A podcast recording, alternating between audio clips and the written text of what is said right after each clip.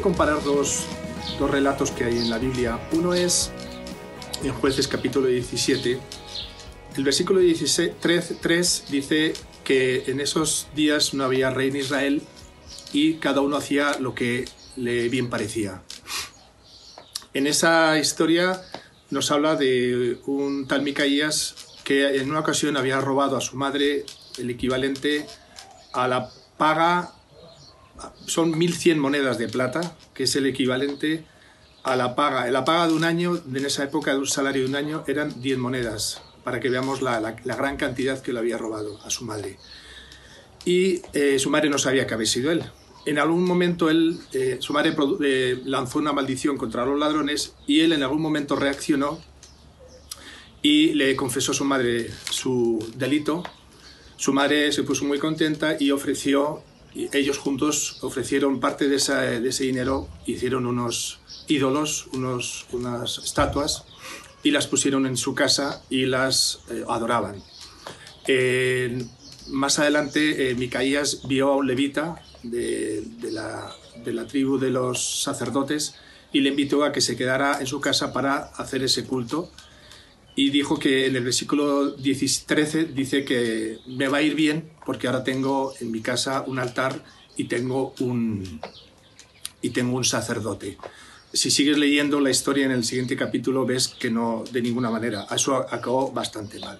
Ahora, quiero comparar esta historia, que sí es un caso real, sí es histórico, con una parábola que es decir, algo que no ha ocurrido y que usó el Señor para hablar de un hijo que también cometió un delito contra su padre. Estoy hablando del hijo pródigo.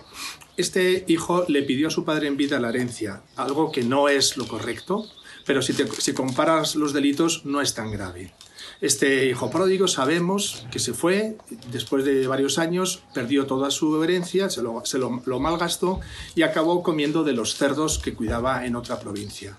Ahí reaccionó y dijo, debería volver a casa mi padre y seguramente me, me arreglaría mis cuentas con él.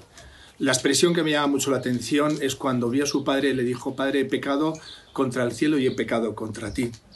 Y yo quiero comparar esa expresión o esa, actitud con la de Micaías. Micaías le pidió perdón a su madre y se dedicaron a hacer las cosas como bien les parecía en esa época. Sin embargo, el hijo pródigo, aparte de lo que había hecho contra su padre, que no era tan grave como había hecho Micaías, sin embargo, él, él se dio cuenta que también habría pecado contra el cielo. Quiero comparar estas dos situaciones y quiero que lo comparemos también cómo Jesucristo entró en, un, en el cielo, no en un lugar de piedras hecha por los hombres, y Él se ofreció como sacrificio y como ofrenda y como sumo sacerdote, y está ahí sentado hasta el día de hoy. Hebreos 9, 24 y 28. Pues Cristo no entró en un lugar santo hecho por manos humanas, que era solo una copia del verdadero, que está en el cielo. Él entró en el cielo mismo para presentarse ahora delante de Dios a favor de nosotros. Así también Cristo fue ofrecido una sola vez y para siempre, a fin de quitar los pecados de muchas personas. Cristo vendrá otra vez, no para ocuparse de nuestros pecados, sino para traer salvación a todos los que esperan con anhelo su venida. ¿Qué conclusión sacaría de estas tres comparaciones? Primero, que estamos en tiempos donde cada uno queremos hacer las cosas bien. Yo no creo que nadie quiera hacer las cosas mal, mal aposta.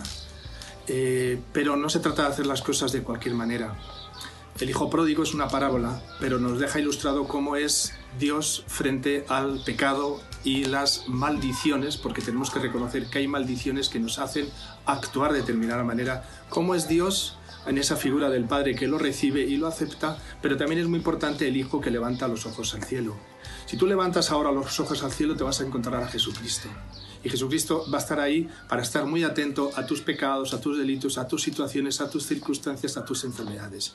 Yo te invito a que ahí en un momento, en cualquier momento, cierres tus ojos, levantes tus ojos, cierras tus ojos, levanta tu corazón al cielo y le clames y le pidas perdón y reconozcas que lo necesitas. Que el Señor te bendiga.